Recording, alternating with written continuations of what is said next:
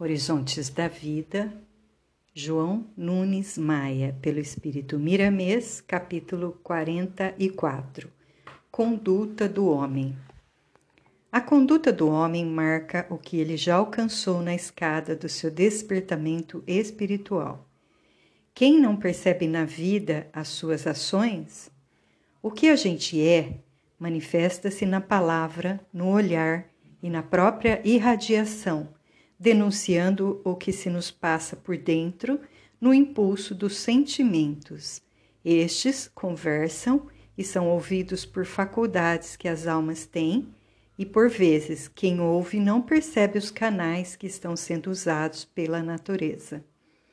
Estamos atravessando época em que a evolução, se não o progresso, exige mais finura na urdidura, do ser, na urdidura dos seres, de melhor compreender e de melhor servir.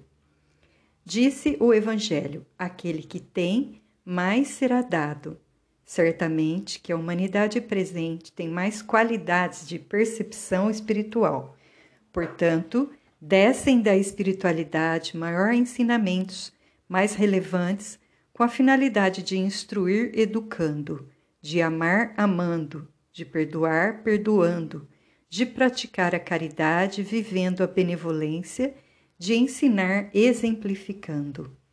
Queiramos ou não, a própria vida que corre hoje com a velocidade da luz nos induz às mudanças a todo momento, qualificando e expandindo conhecimentos elevados para que a vida humana se torne em faixa de vida divina mesmo na terra.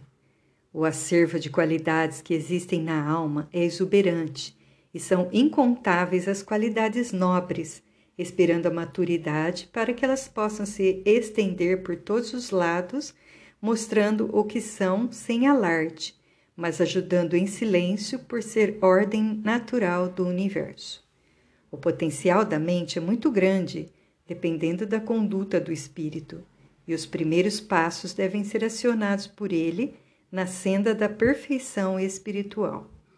Convém começar, pois é pelo esforço próprio que os primeiros laços são desatados, de onde vertem as primeiras luzes na estimulação da vida. Entre mentes, devemos observar como proceder fielmente, sem nunca exigir dos outros o trabalho que por vezes estamos fazendo dentro de nós Cada consciência é um mundo diferente, com seus deveres e direitos, e não podemos usar de violência em sentido algum. Trabalhemos na nossa intimidade, que, pelo exemplo, no silêncio da vida, os outros perceberão o que estamos fazendo em nosso próprio favor, e essa conduta despertará neles a vontade de fazer o mesmo. É nesse sentido que o livro é valioso, pois ele não discute com o leitor Mostra os caminhos com brandura, apontando exemplos aqui e ali, esperando a decisão do leitor, que por vezes não demora, na expansão também da sua própria luz. Comecemos observando a nossa conduta, analisemos, ponderemos e vejamos como deve ser feito o trabalho em nós mesmos, sem anunciar nossas conquistas.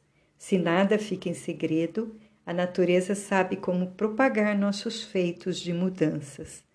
A nada violentemos, mas não paremos de trabalhar no crescimento da harmonia nos corações, sem exigências e sem festejar nossos feitos. Podemos nos situar com os outros onde eles estiverem. No entanto, velemos pela nossa conduta reta sem nada dizer, porque a fala verdadeira não ordena verbalização barulhenta. Deixemos florescer em nosso coração a alegria sem alarde, a paz sem preguiça e o amor sem apego, que essa caridade passará a expandir luzes em todos os corações em caminho conosco.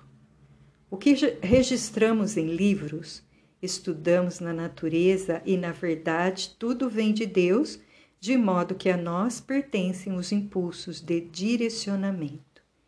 A energia que nos alimenta penetra em todos os seres com uma candidez grandiosa, porém, ela recebe os nossos sentimentos, qual a máquina fotográfica, na hora que acionamos o dispositivo para guardar as imagens.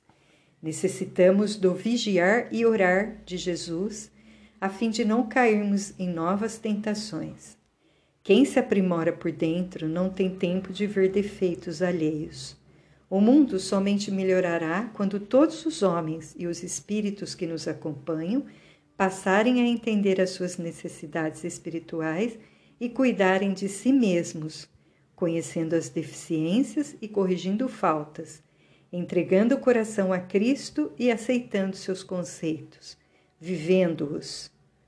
Eis o que devemos fazer em esforço todos os dias: pensamentos retos, palavras retas e reta conduta, para que o sol do coração possa intercambiar com as estrelas da consciência e nesse ambiente aparecerá com destaque o Cristo, servindo de canal para a felicidade com Deus que a nossa conduta possa refletir sempre a vida do Mestre. A nada violentemos.